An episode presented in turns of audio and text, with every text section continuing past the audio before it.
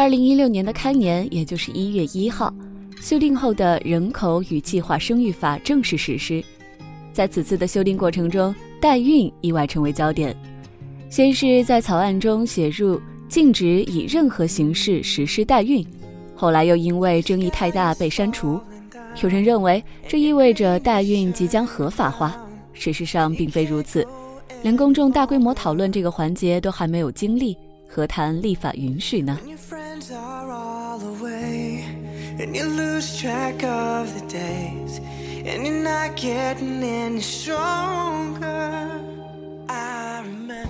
提到代孕啊，很多人会马上联想到出卖器官、买卖孩子、富人剥削穷人，甚至找小三等。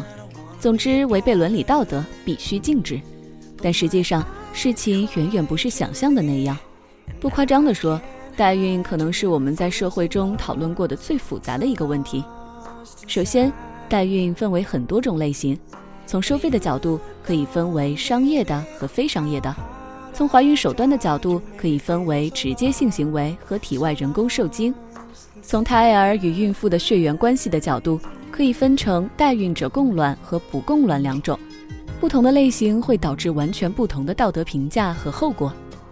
再说说孩子的归属问题，也有很多种说法，有说孩子是谁的基因就是谁的，也有说谁分娩的就是谁的。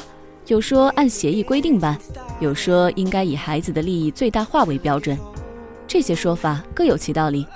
在中国呢，一旦发生法律纠纷，一般情况下是把抚养权判给分娩者，但这未必符合孩子的最大利益。人们争议的方向也很多，比如代孕与人格尊严，是不是把人当作工具，把孩子当作商品？比如代孕与人的生育权。我们都承认人有生育权，而代孕作为生育形式的一种，凭什么不被允许？再比如，代孕与良善风俗的关系，如此一来，社会认可度如何判断就成为一个问题。从世界范围看，各国政府的态度也不一样，有承认民间协议的，比如在美国的一些州，尤其是加利福尼亚，代孕非常包容，普遍承认代孕协议的效力。有靠政府管制的，比如在英国，代孕必须获得政府的许可，承认代孕协议的效力。代孕可以支付合理的费用，但禁止支付酬金。还有就是完全禁止的，比如日本。但近些年来，社会上关于开放代孕的讨论非常多。以上只是最简单的列举，就可能已经让你听得头晕了。实际上，任何一个细分的问题都可以讨论很多。比如说，合理的费用标准是什么？除了代孕生产过程中产生的费用之外，要不要把损失的工资收入算进去呢？它涉及的问题实在是太过复杂。一个简单的想法就是，不如干脆全部禁止好了，眼不见心不烦。然而，完全禁止可能是最糟糕的一种选择。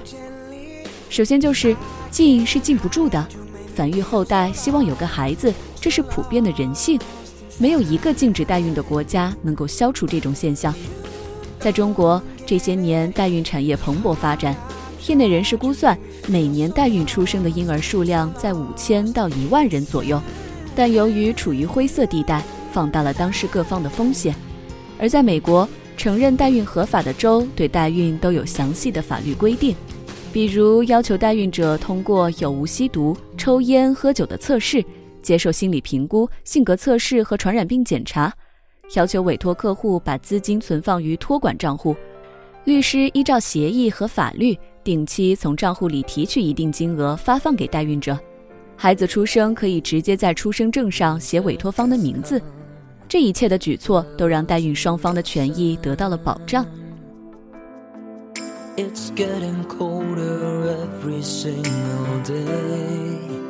You are not here, can't stand you not near. 还有一点是，代孕与吸毒不同，我们至少要承认，对于不能生育的夫妻，代孕是一种救济手段，而这个群体的总数并不少。保守估计，因为生理问题无法生育的育龄夫妻在百分之十以上。而在中国，情况更加特殊的是，三十多年来以胎政策导致的失独家庭。媒体经常报道，四五十岁的失独妈妈抱着巨大的风险怀孕生子，那或许有些人就会支持，为什么不能允许他们通过代孕的方式生子？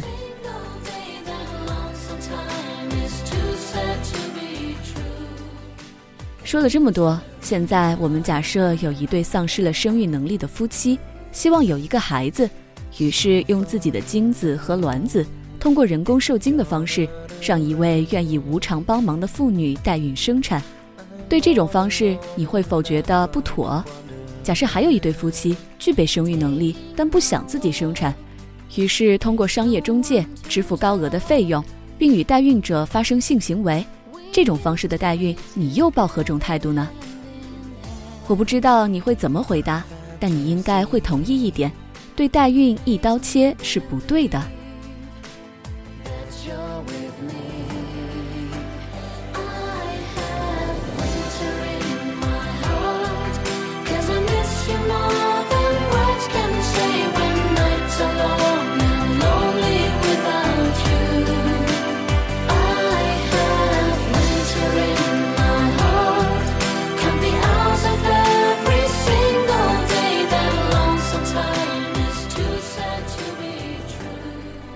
在十九世纪的时候，抑制人工受精刚出现，也因为无法确定父亲是谁而引发了极大的争议。而现在，这种方式已经得到了普遍的接受。